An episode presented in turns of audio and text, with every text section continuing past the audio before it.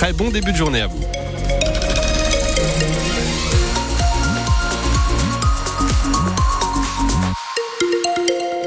Côté météo, bon, comment dire, c'est pluvieux. Pluvieux une bonne partie de la journée, mais ça va s'arranger demain. On voit ça dans le détail à la fin du journal. Delphine Marion Boule, Grand Poitiers et Grand Châtellerault passent à la vitesse supérieure sur le covoiturage. Les deux communautés urbaines investissent 150 000 euros au total pour financer vos trajets du quotidien. Selon une étude dévoilée hier, chaque jour 4 000 personnes empruntent la D910 entre les deux communes, souvent pour travailler. Alors les deux collectivités ont décidé de financer les trajets de 5 à 80 km sur les différentes plateformes Caros, Mobicoupe, Blablacar Daily ou Klaxit. Mode d'emploi avec Clément Tricot. Cette idée du covoiturage est d'abord venue des demandes d'entreprises locales qui cherchaient des solutions pour réduire la taille de leur parking ou pour faciliter le recrutement. Le dispositif est simple d'accès. Un conducteur peut s'inscrire sur l'une des plateformes de covoiturage en ligne pour proposer des trajets entre 5 et 80 km depuis ou vers une commune de Grand Poitiers ou de Grand Châtellerault. Il touchera alors 1,50€ par passager avec une limite de 120 euros par mois. Les passagers peuvent au contraire chercher un chauffeur jusqu'à la porte de chez eux avec un tarif conseillé de 50 centimes quelle que soit la distance. La différence du tarif est financée par les collectivités, jusqu'à 50 000 euros pour Grand Châtellerault et 100 000 euros pour Grand Poitiers. Des sommes qui devraient évoluer si les résultats de cette alternative écologique et économique à la voiture individuelle sont concluants. Les explications de Clément Tricot qui sont à retrouver dès maintenant sur francebleu.fr. Un homme de 29 ans condamné à trois mois de prison ferme hier à Poitiers, la veille, jeudi donc, il a passé un coup de téléphone dans lequel il menaçait de se faire sauter à l'hôpital Lariboisière à Paris en criant des mots comme Allah Wakbar. La police est parvenue à localiser l'appel chez nous jusqu'à cet habitant de Poitiers donc il était déjà connu de la justice, connu aussi pour ses fragilités psychologiques. Il a été condamné pour menaces aggravées, mais la qualification terroriste n'a pas été retenue, précise le parquet de Poitiers. L'information est à lire sur votre application ici.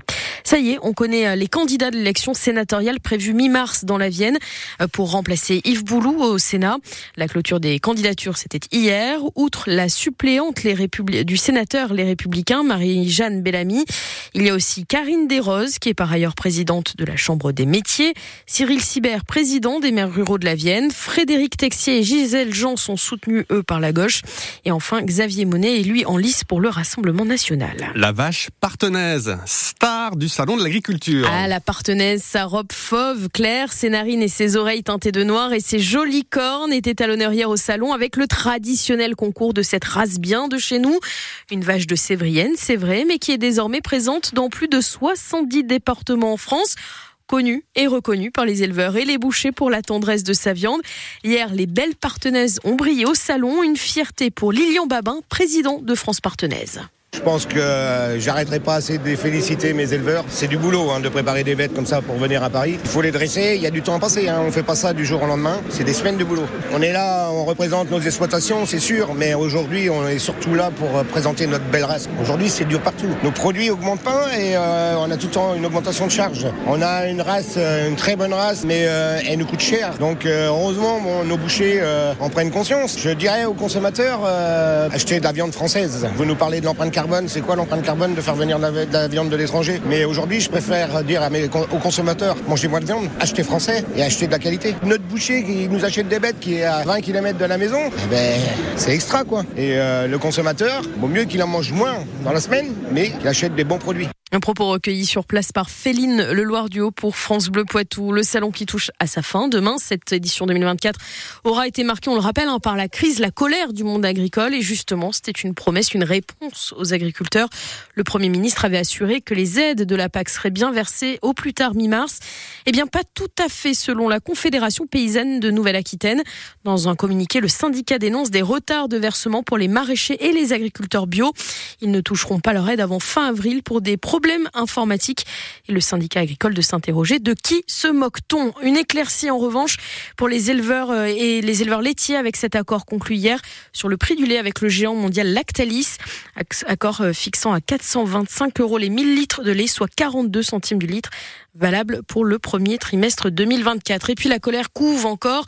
Hier, des agriculteurs ont manifesté à l'Arc de Triomphe. Ils ont été interpellés. En réponse, chez nous, la coordination rurale a manifesté durant deux heures devant la cité judiciaire de Poitiers hier après-midi. Un sans faute pour les sportifs poitevins hier. D'abord avec la victoire des footballeurs de Sévrien. Les chamois l'ont emporté trois buts à deux à René Gaillard face à Marignane Gignac. Un match au beau milieu de l'après-midi hein, à cause de cette panne d'éclairage au stade. Et les supporters étaient quand même au rendez-vous, vous l'entendrez dans le prochain journal à 7h30. Victoire aussi pour les basketteurs poitevins. Après trois semaines de pause, le PB86 s'est imposé à domicile à l'Arena Futuroscope. Victoire 76 à 72 sur Chalon-Reims pour la 22e journée de Pro B.